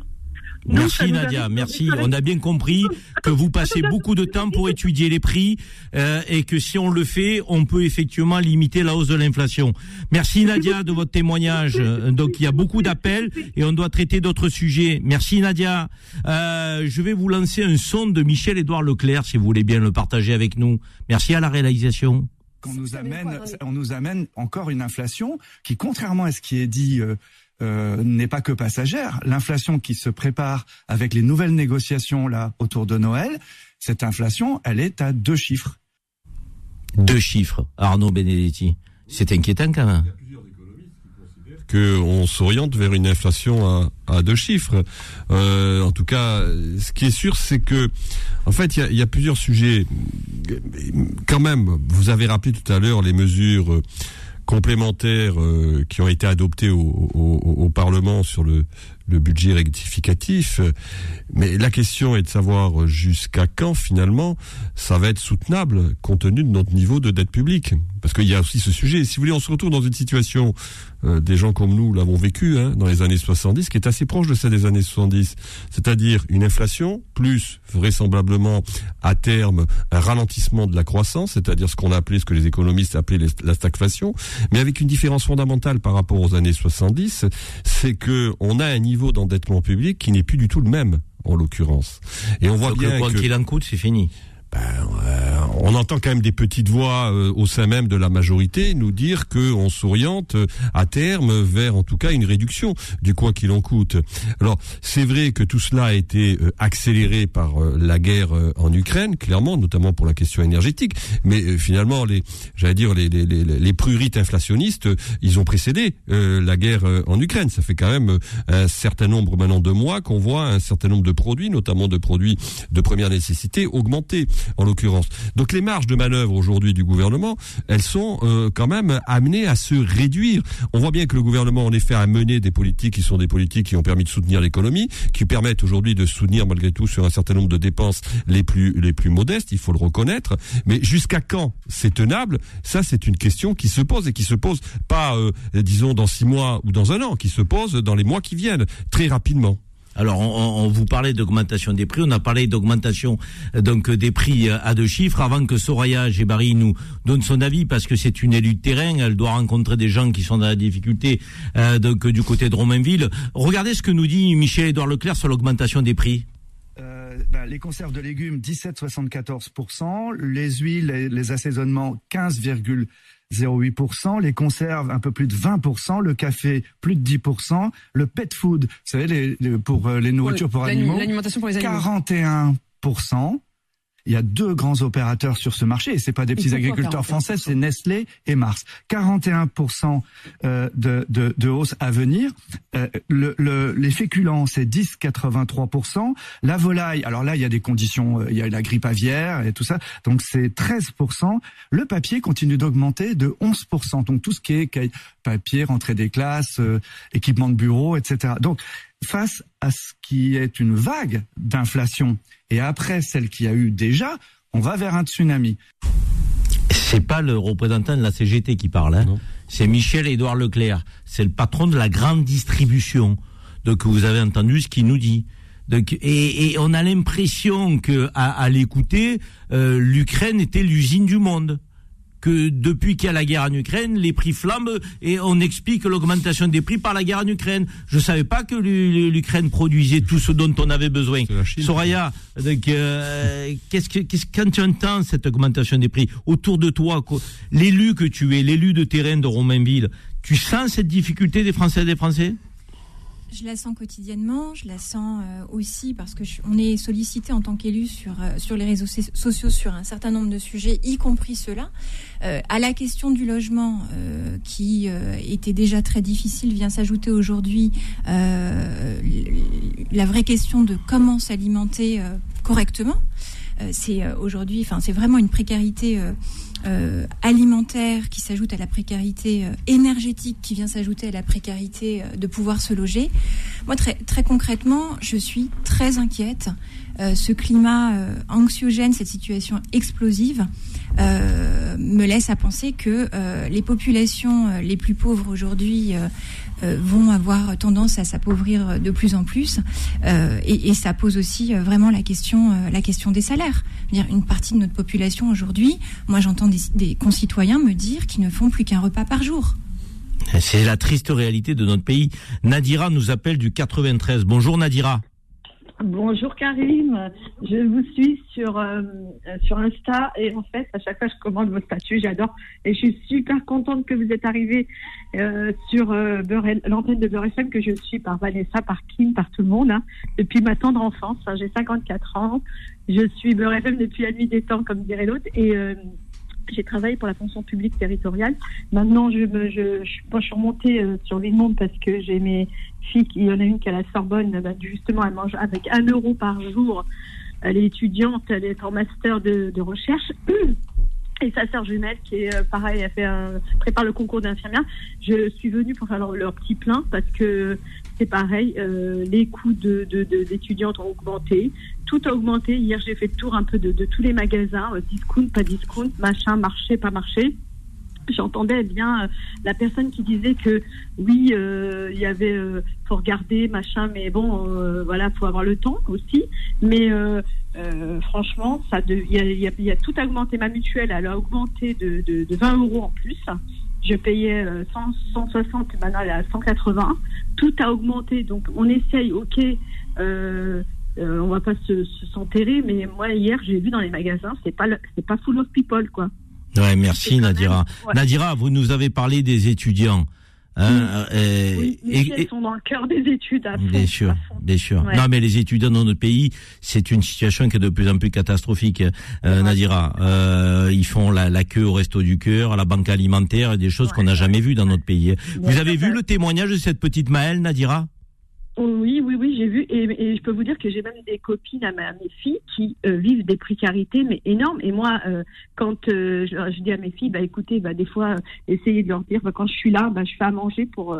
bah, pour des copines qui malheureusement n'ont pas un frigo plein, qui ont, la chance d'avoir bah, des parents à côté, et en plus elles ont envie d'étudier. Moi, je comprends pas que on n'aide pas euh, des étudiants, ils sont obligés de bosser. Ma fille, elle bossait, euh, elle était obligée de, sur Paris de garder des enfants. Et en plus de son master qui la charge, qui la plombe, elle passe des heures dans sa chambre enfermée avec des bouquins parce qu'elle a envie de, elle est à fond dedans. Et c'est leur plaisir parce que j'ai envie de dire, ils sont, ils sont à fond dedans. Et le truc, c'est que, euh, bah, on les aide pas, il faut qu'ils aillent bosser. Mais comment ils peuvent bosser, les pauvres, ils dorment Mais justement, pas. justement, Nadira, fatigués, ils ont une santé précaire, ils ont une santé précaire. Restez avec nous, Nadira, sur Beurre FM. Merci de votre témoignage. hein. Très sympa, vous m'avez touché. hein. Donc, euh, continuez de Oh, me suivre sur Insta, Twitter, réseaux sociaux. Moi, je réponds quand on m'envoie des messages. hein. Ouais, mais oui, puis moi, moi, je veux, je- vous, vous nous régalez, vous nous régalez carrément. Et merci beaucoup aussi que, que vous que vous nous donnez comme euh, bah, vous nous représentez, vous êtes la bonne représentation. Et tout à l'heure j'entendais la Ilyes, c'était Ilyes ou c'est Oui, il a choqué beaucoup de monde. On reçoit beaucoup de mails Il euh, sur ou FM. Il a choqué beaucoup de monde. J'avais l'impression d'entendre Jean-Marie Le Pen. J'avais entendu, j'avais l'impression d'entendre un Jean-Marie Le Pen ou, un, ou le fils de Marine Le Pen, parce que c'est pas possible d'entendre des gens comme ça. Ouais. Moi, je dis heureusement que la France, elle, a- elle est assez ouverte, l'État est assez ouvert, et que je suis contente que euh, on accepte des gens malheureusement qui, qui aient fait. euh, faut arrêter de, de, de donner toujours l'image du terroriste qu'ils ont tué, tatati patata. Non, faut arrêter. Il y a des bons, des, des bonnes personnes sur terre, faut qu'ils arrêtent. Et même les animaux.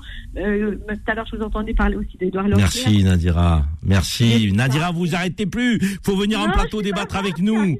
Merci en tout cas. Belle journée à vous, Nadira. à bientôt. Merci. Au À revoir. bientôt. Au revoir. Au revoir. À bientôt. Nadira nous a parlé des étudiants. Euh, Zach, tu peux nous mettre un peu le son de notre étudiante qui a interpellé le président de la République Moi, Monsieur le Président, je vis avec 100 euros par mois euh, qui me sont donnés par le Crous pour payer 410 euros loyer, plus de 100 euros de courses, mes abonnements téléphone. Euh, pour entrer voir mes parents, c'est 1000 euros, donc ça rentre même pas en considération. Vous me donnez 100 euros pour vivre pendant un mois. Et est-ce que vous, vous pourriez vivre avec 100 euros pendant un mois? C'est une interpellation qui euh, qui est forte. Arnaud Benedetti, professeur à la Sorbonne, je sors cette casquette volontairement euh, pour que vous nous disiez ce que vous en pensez. Cette situation de plus en plus précaire des étudiants qui tombent dans l'extrême pauvreté, c'est une réalité, ça? Ben oui, je regardais, il y a un sondage où il y a 56% des étudiants de l'enseignement supérieur qui disent ne pas pouvoir manger à leur faim tous les jours. On a un problème sur l'alimentation, on a un problème sur le logement, parce qu'on sait très bien qu'il y a une insuffisance de logements étudiants. Le président de la République avait promis en 2017, je crois, la création de 60 000 places. Il n'y en a eu que 10 000. Donc, euh, vous voyez bien le déficit qui, en la matière aujourd'hui, existe. Il y a un problème sur les soins aussi. Beaucoup d'étudiants disent que, alors bon, comme ils sont plus jeunes, ils ont peut-être moins besoin, mais enfin, il y en a certains qui en ont besoin, donc en l'occurrence, et donc il y a un problème sur le soin. Euh, c'est un phénomène qui s'est vraisemblablement accentué depuis la crise sanitaire. Clairement, la crise sanitaire là, a renforcé cette euh, précarisation. Il y a un autre sujet sur lequel je souhaiterais hum, insister, c'est que on a aussi des doctorants qui sont en situation. Moi, je, je suis beaucoup avec des troisième cycles. Hein, c'est mon, j'allais dire mon mon public cible euh, en termes d'en- d'enseignants. Mais il faut savoir que on, on- le nombre de, de doctorants diminue et le nombre de, de, de troisième cycle diminue parce que nous n'avons plus finalement euh, les soutiens nécessaires pour pouvoir justement produire des doctorants. Donc ça aussi, c'est un sujet qui aujourd'hui euh, se pose. Alors après, il y a une réalité aussi, hein, c'est qu'on a beaucoup plus d'étudiants que par le passé. Ça, c'est une réalité avec laquelle Oui, aujourd'hui il y a 3 euh, millions. ça, il y a plutôt 3 positif. millions. Il y a 3 millions. Il y a 3 millions d'étudiants dans l'enseignement supérieur. Donc on a, en effet, aujourd'hui aussi cette réalité-là. Mais en effet, clairement, aujourd'hui, on est face à des paramètres qui sont des paramètres inquiétants. Soraya Gebari est élue à Et alors, juste un dernier point, avec un retard aussi, je, je voudrais insister là-dessus, il y a aussi des problèmes administratifs. Il y a des retards, je crois que ça a été plus ou moins signalé par votre interlocutrice, il y a des retards dans le versement des bourses aussi. Donc il y a ça aussi qui, qui rentre en compte. Bon, mais et Soraya euh, vous êtes au Parti socialiste, donc euh, avant qu'on fasse euh, une nouvelle pause, le Parti socialiste, il existe encore. on l'entend sur rien dans le pays. On sent que le pays craque de partout. Les services publics, ils en peuvent plus. Là, on a un sujet sur l'immigration. On parle de la précarité des étudiants et de la pauvreté des Français. Il est où le PS Ce parti, il existe encore? Ce parti dit de gouvernement Je ne serais pas aussi euh, radical que vous, Karim, sur la, la, la, la façon dont le PS se positionne sur l'ensemble des sujets, parce qu'en fait, euh, il prend position sur un, ensemble de sujets, et notamment euh, sur les étudiants. Il a été soulevé quand même la question des inégalités entre étudiants, et pour faire le lien avec ce que disait Arnaud, euh, sur la question des bourses, euh, il y a vraiment une, à mon avis, il faut mettre à plat la refonte des bourses de manière territorialisée. D'une part, parce que un étudiant qui a une bourse à Paris n'a pas les mêmes dépenses et, les mêmes le, coût de la vie quand même plus cher que dans certaines autres villes du pays. Il y a aussi une question de la refonte des bourses par rapport aussi. euh, Aujourd'hui, elles sont euh, basées sur euh, les revenus euh, des parents. et et sur les revenus des parents. Et aujourd'hui, certains certains étudiants ne sont pas aidés. Soraya, vous savez ce qu'on fait On va continuer. On lance la pause. On en reparle après. Les engagés, les engagés reviennent dans un instant. 10h midi. Les engagés présentés par Karim Zeribi sur Beurre FM. Nous sommes de retour dans les engagés, les amis, avec euh, des débats d'actualité. Alors je peux vous dire que le débat sur le bateau de migrants, il a fait exploser le standard.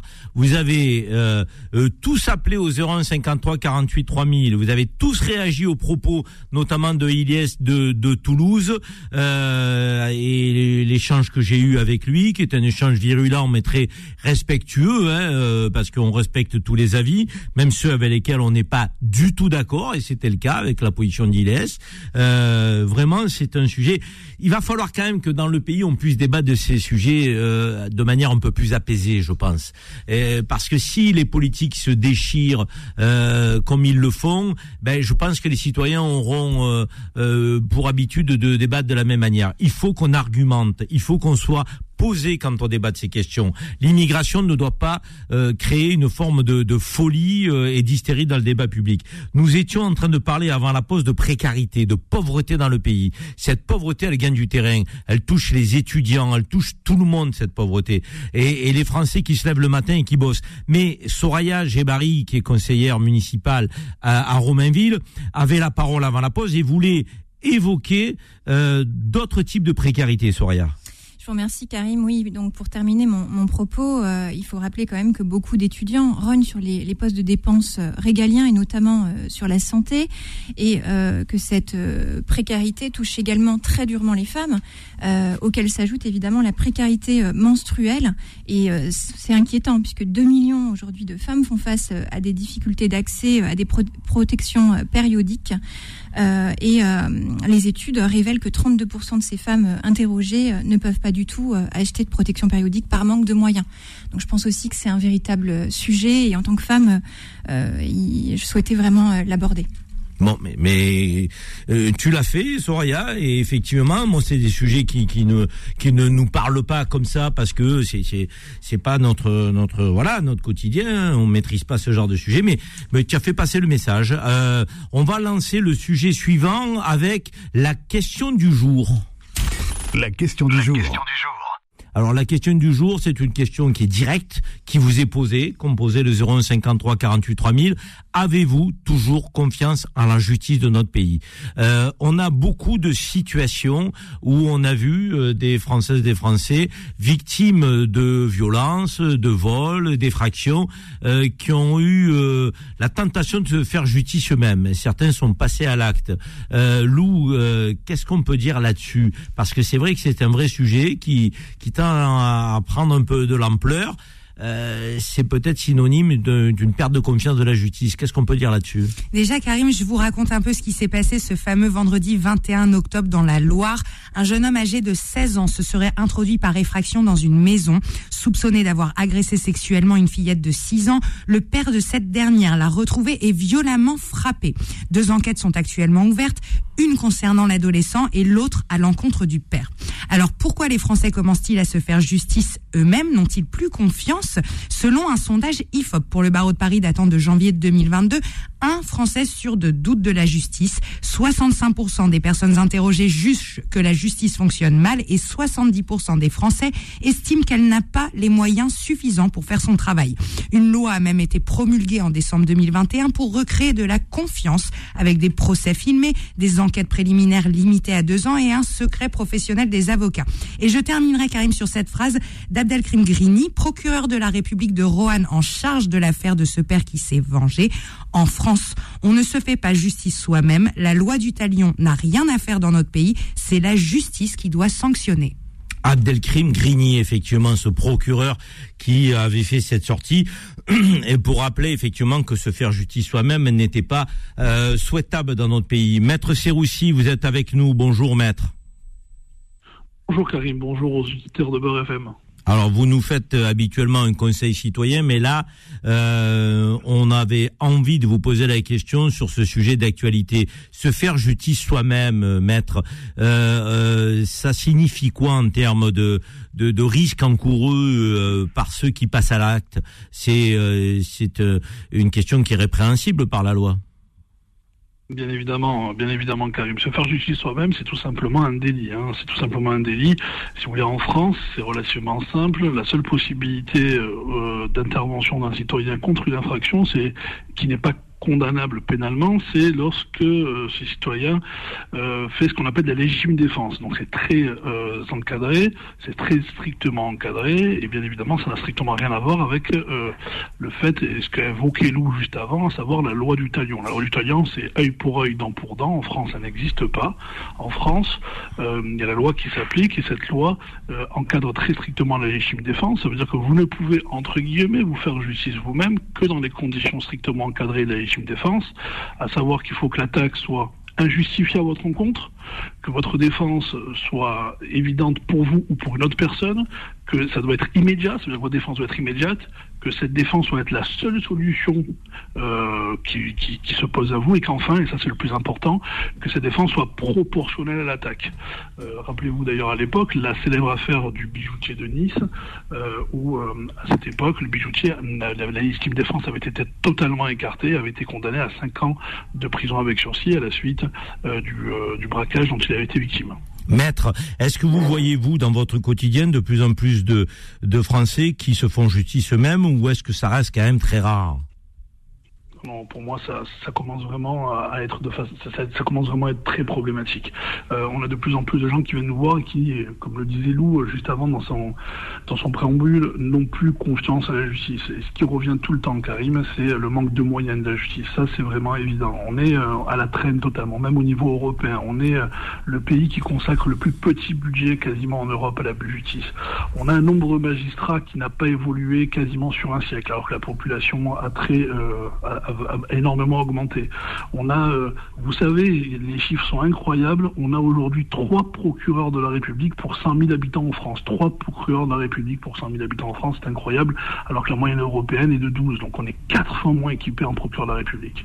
On a 11 magistrats pour 100 000 habitants. Si vous voulez, on est euh, vraiment à la traîne et, les gens en ont marre. Ça, c'est vraiment une récurrente lorsque les gens euh, viennent nous voir. Alors moi, mon travail, c'est justement de, mettre en place des procédures, de leur expliquer qu'il ne faut pas se faire justice soi-même, parce que, parce que justement, ben voilà, on a, euh, comme l'expliquait encore une fois Lou juste avant, des personnes qui, ben, comme l'affaire de Rouen, l'affaire où le père s'est fait justice lui-même en allant, je le rappelle, tabasser ce garçon qui est présumé innocent jusqu'à ce jour, mais qui était aussi présumé avoir agressé sexuellement sa fille, et ben aujourd'hui, ce monsieur, il risque 7 ans d'emprisonnement et, euh, et, euh, et 175 000 euros d'amende. Donc, si vous voulez, euh, on est, on, est d'un côté avec une volonté ben, d'aller vite, d'un autre côté une justice qui a plus les moyens, mais dans la réalité, la loi du talion, à savoir se faire juger soi-même, c'est dangereux et ça vous fait passer d'un statut à un autre, ça vous fait passer du statut de victime au statut de prévenu, et le, du statut de prévenu, vous savez comme moi, Karim,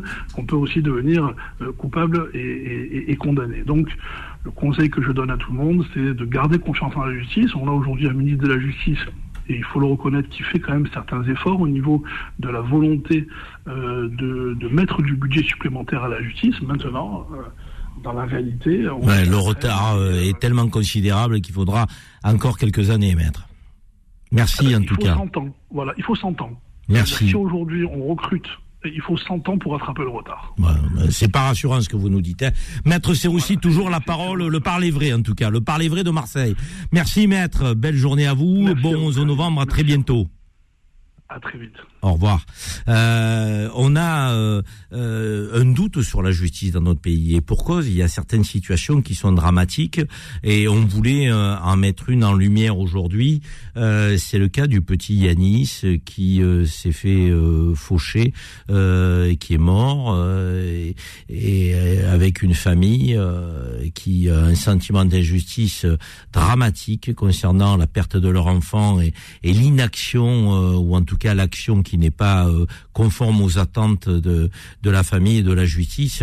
Lou, est-ce que tu peux nous, nous repositionner un peu le cadre de, de ce drame? Le petit Yanis qui est sur, sur la toile sur Internet a fait beaucoup de bruit. Il y a eu un rassemblement le 6 novembre dernier euh, de, que sur la décision de la famille. Euh, L'affaire du petit Yanis, euh, rappelle-nous là, Lou. Je vous explique, Karim. Le 5 février 2022, la vie de la famille Metlas a basculé. Ce jour-là, peu après 16 heures, sur un passage piéton des Pyrénées-Orientales, leur fils Yanis, alors âgé de 8 ans, est mortellement fauché par une automobiliste qui prend la fuite. Elle s'arrêtera 600 mètres plus loin pour appeler les gendarmes et non les secours. Depuis, Hakim Papadianis ne comprend toujours pas la raison pour laquelle la conductrice du véhicule n'est pas encore sous les barreaux. Le 28 septembre dernier, au tribunal de Perpignan, 5 ans de prison avec sursis couplé d'un retrait de permis aménageable de 18 mois ont été requis contre la conductrice du véhicule. Une condamnation minime qu'il n'admet pas. Hakim dénonce une enquête bâclée et réclame une vraie justice sans régime de faveur, Karim. Monsieur Metlas, bonjour. Bonjour. Bonjour, monsieur Jérémy. Bonjour Monsieur Metlas, vous savez qu'on est sensible à, à ce qui a frappé votre famille et on a souhaité vous avoir en ligne euh, sur le sujet de la perte de confiance de la justice. Votre euh, situation est, est de ce point de vue très très significative. Euh, euh, Vous-même, Monsieur Metlas, savez ce qui vous arrive. Vous vous doutez de la justice de notre pays? Complètement, on ne peut pas penser autrement aujourd'hui. Eh bien, ce qui se passe, c'est que, voilà, ça a été dit, et encore, je pense que le temps est trop court pour que je vous dise tout ce qu'il a eu, a eu, pardon, comme circonstance aggravante, puisque mon fils, quand il est par terre, après l'avoir tapé sur un passage piéton, euh, a deux doigts en même temps de- d'emmener toute la famille, puisqu'il y avait sa mère, sa sœur qui est plus jeune que Yanis de un an et un bébé. Donc à deux doigts près, j'ai envie de dire, à deux pas d'enfant, eh ben, c'était toute la famille qu'elle tuait. Donc je ne vais pas citer son nom, euh, mais cette personne, quand elle téléphone après s'être enfuie, après avoir tapé Yanis sur le passage piéton, et n'a pas stoppé son véhicule. Ce qu'il faut savoir, c'est qu'elle écrase quand il est par terre. Elle écrase pour s'enfuir. Donc elle lui fait passer la roue avant droite sur Yanis, elle le traîne sur 22 mètres, ensuite elle roule avec la roue arrière droite, elle ne porte pas assistance et elle s'enfuit. Encore aujourd'hui, je viens de recevoir par courrier, on a fait appel à témoins, je viens de recevoir par courrier un deuxième témoignage. Ça fait deux témoins qui nous envoient spontanément, c'est des témoins oculaires. J'espère que je pourrai avoir la possibilité de, de faire valoir leur témoignage, puisque jusqu'à maintenant, eh bien, on nous a tout bloqué. L'enquête a été faite par des gendarmes. Les enfants de celle qui tue mon fils sont eux-mêmes gendarmes. Et l'enquête a été faite par des gendarmes, sachant que les autres gendarmes sont dans le même département et que lorsqu'ils viennent euh, pour euh, donc elle s'est cachée, on va dire, 600 mètres plus loin dans un chemin, et elle n'appelle pas les secours pour euh, sauver donc la vie de Yanis qui agonisait au sol, mais les gendarmes et prévenir son fils pour que eux viennent à son secours, à elle entre parenthèses. Donc son fils arrive et puis les gendarmes arrivent sur place et ils constatent qu'elle est prise en charge par un monsieur qui leur déclare qu'il est lui-même gendarme. Une heure après, la meurtrière est relâchée du poste de gendarmerie avec son permis de conduire et depuis, elle n'a plus jamais été embêtée. Donc euh, ce qui est horrible, c'est que mon fils est par terre vivant et en fait, elle roule dessus pour, euh, pour s'enfuir tout simplement. Elle contourne pas, elle fait pas marche arrière. Et puis, euh, on, petit à petit, l'enquête de gendarmerie eh ben, s'est mis donc du côté de la meurtrière, ce qui est un peu logique. On a le conflit d'intérêt là qui est visible, ce qui n'est pas normal pour ma part, mais pour eux, vous savez très bien comment ça marche. Je n'incrimine pas tous les gendarmes, j'incrimine mon enquête. Donc dans l'enquête, euh, ça a commencé déjà par, euh, on est dans une zone 30 et le double de la vitesse. C'est l'expert qui, qui, donne la vitesse. Elle ne freine à aucun moment. Eh bien, ils ont commencé par nous dire que les panneaux, eh ben, ils sont là, oui, mais il ne faut pas en tenir compte. Ensuite, le délit de fuite. Ils nous disent, oui, c'est requalifié parce qu'elle a appelé le secours. Mais elle s'est quand même enfuie, mais elle n'a pas appelé le secours. C'est la personne qui m'a envoyé son témoignage qui a appelé les, les pompiers. On a appelé les pompiers, à aucun moment cette personne n'a appelé le secours. Donc ça ne tient même pas ce qu'ils disent. Hakim Ensuite, Metlas, le 28 septembre dernier, le tribunal de Perpignan Oui, a infligé 5 ans de prison avec sursis, couplé d'un retrait de permis aménageable de 18 mois. Après ce que vous nous expliquez, c'est pas à la hauteur ce qu'a décrété la justice. On est quand même loin du compte. Complètement. Ce qui est terrible, parce que je, vous dis, c'est très long ce, ce qui s'est passé. Mais ce qui est extrêmement terrible dans cette histoire, c'est que cette même juridiction, trois semaines plus tard, condamne un délit moins grave, mais il y a quand même eu comme terminaison la mort d'une personne. Il y a ces deux véhicules qui se collisionnent face à face. Il y a un excès de vitesse. Eh bien, ce même tribunal condamne à deux ans de prison ferme et trois ans de sursis. Mon fils, qui lui a 8 ans, qui est complètement dans son droit sur le passage piéton, le procureur réclame zéro jour de prison ferme. Il le dit textuellement. Il enlève le non-assistance qui est passible de 7 ans. Restez avec nous, Hakim. Restez avec nous, Hakim. Restez avec nous, Hakim. On, on vous garde avec nous. Vous- on fait une petite pause parce que vous savez que c'est très timé une émission de radio et on revient avec vous, Hakim. On revient avec vous. Les engagés, les engagés reviennent dans un instant. 10h midi. Les engagés présentés par Karim Zeribi sur Beurre FM.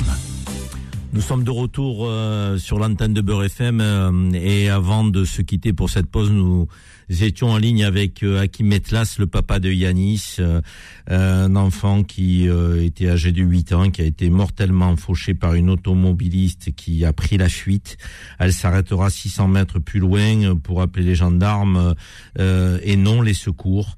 Depuis, Hakim, papa de Yanis, ne comprend pas ce qui se passe, une enquête qui semble bâclée, une forme de, je dirais, de, de, de consanguinité, euh, euh, puisqu'il y a un lien de famille entre euh, la conductrice meurtrière et euh, euh, la, gendarmerie et, la famille de, de Hakim se trouve démunie par des décisions de justice qui sont non pas iconoclastes mais insensées, incohérentes.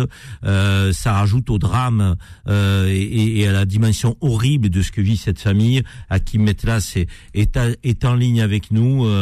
Hakim, vous êtes toujours avec nous? Oui, oui, oui, je suis là, complètement. Ouais, donc avant la pause, vous nous indiquiez effectivement que Bien, euh, oui, complètement. Donc avant la pause, j'étais donc sur le sur le fait que voilà, hein, le, la double vitesse, euh, on ne peut pas faire confiance à une justice qui condamne pour un délit moins grave de la prison ferme, même s'il y a eu un mort, hein, c'est- tout, tout aussi grave. Mais pour le coup, Yannis, c'est sur le passage piéton, c'est pas, elle, n'a pas juste fauché, puisque ce qui est reconnu, c'est homicide. Donc, elle le tue. Ensuite, c'est involontaire jusqu'au passage piéton. Dans la mesure où elle décide de s'enfuir et donc d'écraser Yanis qui est vivant, par terre, blessé mais vivant, elle l'écrase, elle traîne sur plus de 22 mètres, elle l'écrase encore une fois, donc elle l'achève. Là, on est plus, puisqu'il y a volonté de s'enfuir, ça doit être normalement requalifié. Donc j'ai trois avocats qui eux se sont penchés les trois sur euh, eh ben, sur euh, sur le, dossier qui a été remis un mois et demi après chez le procureur, donc une enquête complètement bâclée où il manque des rapports d'expertise. Les rapports d'expertise, mes avocats font valoir qu'il faut un complément d'enquête parce que tout n'y est pas. Eh bien, le 28 septembre, on a eu droit à un refus. Notamment le procureur qui est censé représenter la victime s'y oppose complètement en disant que le- l'enquête est très bonne, que tout est bien, qu'il n'y a rien à redire. Comment il peut se permettre de dire ça alors qu'il n'y a pas les rapports d'expertise? Que le, le médecin légiste demande à ce qu'il y ait un complément d'enquête, il ne peut pas déterminer la cause exacte de la mort. On sait tous qu'il est mort sous le châssis de la voiture, c'est ce qui le tue. Et puis ceux qui ont suivi sauront qu'il a eu toutes les côtes cassées, les deux poumons explosés, les deux os de fémur découpés, qu'il a été scalpé, plus de clavicule. Enfin, il a été broyé sous la voiture. Une déchirure qui prend toute la jambe. Donc euh, c'est- d'une telle barbarie. Qu'est-ce qu'il a souffert, ce petit? Vous Hakim. laisse imaginer parce qu'il n'était pas mort sur le coup. Hakim. Eh bien, le procureur, pardon. Allez-y. Oui. Eh bien, le procureur euh, donc estime, lui, que l'enquête est complète. Le 28, on demande un complément d'enquête. Ils imposent, parce que c'est ça le vrai mot, ils imposent à mes avocats de plaider, qui eux font acter par le greffe qu'en l'occurrence, ils ne peuvent pas plaider. Le- le- L'enquête n'est pas complète. En un mois et demi d'enquête criminelle, c'est juste pas possible. Non, c'est pas possible. Et la, la pre- preuve est là que le 28, eh bien, on leur demande, chose inédite aussi, parce qu'ils savent innover, ils ont estimé qu'il fallait aller dans le fond, donc plaider, et ensuite débattre sur la demande. Alors que c'est l'inverse. Mais je ne vais pas m'étaler pour essayer de gagner du temps chez vous. C'est important que tout le monde sache que ce fameux rapport d'expertise qui est demandé par le médecin légiste, eh bien, c'est appuyé par mes avocats. Pour ma part, j'étais à l'hôpital quand euh, ils essayaient de sauver mon enfant et ils ont fait vraiment le maximum. Mais quand ils font l'encéphalocrâne, le cerveau n'a rien du tout, aucune lésion. Ce dossier médical est en possession de la justice. Ils ont mis une scellée. Je demande à avoir le dossier médical puisque j'entends dire que je ne sais pas qui a décidé qu'il ne fallait pas dépasser, donc il ne fallait pas aller plus loin dans les investigations pour déterminer si c'est le premier ou le deuxième choc qui tue Yanis. Donc, ce qui lui a été fatal, je vous ai dit plusieurs fois, c'est qu'il a été écrasé, entraîné, les poumons explosés, il meurt par les poumons. Eh bien, cette personne qui décide que Yanis est mort au premier choc, ou serait mort au premier choc, serait mort parce que les lésions telles dans le cerveau auraient fait qu'il n'aurait pas pu survivre. Bien entendu, quand je demande mon dossier médical pour confronter ce faux, c'est un faux, pour le confronter, on me dit il y a un bris de scellé, il faut demander l'autorisation du parquet, voire du procureur, pour avoir une levée de scellé. Je la demande au mois d'avril. Bon, là, on me dit que c'était pas en avril, mais en mai. C'est peut-être que les avocats, on le demandé un peu plus tard. Toujours est-il qu'on me donne le bris de scellé le 21 septembre. Le tribunal a lieu, l'audience du tribunal, le 28. J'ai que quatre jours quand on enlève le week-end pour aller et faire des relevés sur, euh, donc sur le dossier médical. Et puis là, euh, j'arrive, j'ai le greffe à côté de moi qui m'interdit de prendre des photos, donc euh, là aussi. Mais bon, j'arrive quand même à relever, à prendre les notes sur le scanner, le body scanner du crâne. Et là, encore une fois, j'ai toutes les vérités écrites par les médecins, donc les urgentistes, et il n'y a rien du tout au cerveau. Pas d'épanchement, pas de lésion, pas, pas, rien du tout. Donc il ne pouvait pas mourir par le cerveau. On a un faux dans ce dossier. Un. Le deuxième, le rapport du médecin légiste qui demande un complément d'enquête. Là aussi, les avocats s'appuient sur ça pour pouvoir ouvrir l'enquête et espérer que ce soit repris par un juge d'instruction qui, lui, en toute indépendance, va l'instruire. Là, on ne peut pas parler d'indépendance. C'est conflit d'intérêt. Il est prouvé. C'est aussi un délit. Donc, à partir de là, on nous le refuse. Et hier, je m'excuse, parce qu'on nous dit qu'il y aura le délibéré le 9. En fait, ils nous ont fait avaler la carotte euh, pour que ce soit passé à l'as. Manque de peau, ça a fait tellement de bruit, et encore un peu plus aujourd'hui. Donc, quand je suis le 9 avril, je me présente pour le délibéré. Bizarrement, on me montre un papier volant. Elle me dit Tenez, on vient de retrouver le document euh, de, de l'expertise. Mais attendez, mes avocats n'ont pas pu parler de cette expertise le 28. J'ai demandé alors, est-ce que c'est un complément d'enquête? Est-ce qu'on va pouvoir débattre? Et sur ce que je demande et sur ce que demandent mes avocats On me dit non, non, il y aura le délibéré quoi qu'il en soit. On a, on a un jugement bâclé puisqu'il n'y a pas les rapports d'experts au jour du jugement. Hakim, alors, on a... Au secours, au secours est-ce qu'un juge, est-ce que quelqu'un peut venir en appui pour faire ouvrir cette enquête pour qu'on puisse parler de ce qui se passe dans l'enquête? On, on est en train de d'exécuter à nouveau Yanis. Simplement, là, on me demande d'y participer et de rien dire. C'est juste pas possible. Hakim, enquête bâclée, justice expéditive. Euh, donc vous avez vécu euh, un double enfer. Vous perdez votre enfant, donc et, on vous inflige euh, une deuxième horreur en ne vous rendant pas justice. Donc il n'est pas possible de faire son deuil dignement dans ces conditions. Hakim, on vous a donné la parole. C'est insuffisant ce qu'on a fait ce matin, mais on l'a fait quand même parce qu'on voulait vous entendre sur ce sujet de la du doute que l'on a sur parfois des décisions de justice et le fonctionnement de la justice de notre pays. Vous incarnez cette forme d'injustice, cette forme de, je dirais, de justice presque moyenâgeuse, clochardisée, qui ne répond pas aux attentes des citoyens. Et derrière, de surcroît, on se dit qu'il y a beaucoup de copinage dans votre affaire. On a voulu protéger celle qui a tué votre enfant. Donc, et ça, c'est inacceptable dans un pays comme la France, avec nos principes, avec nos valeurs. On est la sixième, septième puissance mondiale. On ne peut pas accepter ce, ce que vous êtes en train de vivre. On a voulu vous donner la parole, Hakim. En tout cas, on vous suivra, on suivra la famille, on la soutiendra autant que possible avec nos petits moyens. Donc, euh, on vous souhaite du courage, de la force dans ces situations qui est dramatique pour votre famille, Hakim. On vous le souhaite. Hein, donc euh, et, et malheureusement on peut pas faire donc euh, euh, plus de temps, on peut pas passer plus de temps parce qu'on arrive à la fin de l'émission. Mais on vous a donné la parole et, et on est fier et heureux de vous l'avoir donné parce qu'on est à vos côtés, Hakim. Ben, je vous remercie pour tout. Bon courage. Juste, ce que je voulais, ce que je voulais ajouter en deux secondes, demain soir, puisqu'aujourd'hui c'est férié, il y a les témoignages qui sont certifiés, carte d'identité, avec euh, les risques qui en cours, ceux qui font des, des faux témoignages. Donc tout ça, c'est bien clair, de deux personnes qui ont assisté, qui ont voulu m'envoyer leurs témoignages, qui n'ont pas été entendus. C'est énorme. Ils ont été entendus au poste de gendarmerie, mais on n'a pas parlé de leurs témoignages le jour du tribunal. Et demain, ça passe, demain soir, ça passe entre 9h et 11h sur euh, l'émission Beurre FM, donc Vanessa, qui va lire les témoignages. C'est tout simplement affreux. Affreux. Et là aussi, on a voulu étouffer des vérités. Courage, Mais Hakim. Grâce, grâce à des personnes comme vous, alors j'espère que derrière, il y aura quelqu'un qui, sera- qui aura de l'influence, qui comprendra qu'il y a un petit innocent qui a été tué et la meurtrière volontairement libérée avec la deuxième chance de recommencer. Courage, Hakim. Courage. Je Courage à votre famille et pensez pour votre petit ange Yanis. Courage, courage. Merci, merci pour tout. Euh, on va euh, donc se quitter malheureusement euh, sur cette note qui n'est pas joyeuse. Vous savez qu'on aime bien terminer sur une rubrique qui est soit la personnalité de la semaine, soit les coups de cœur.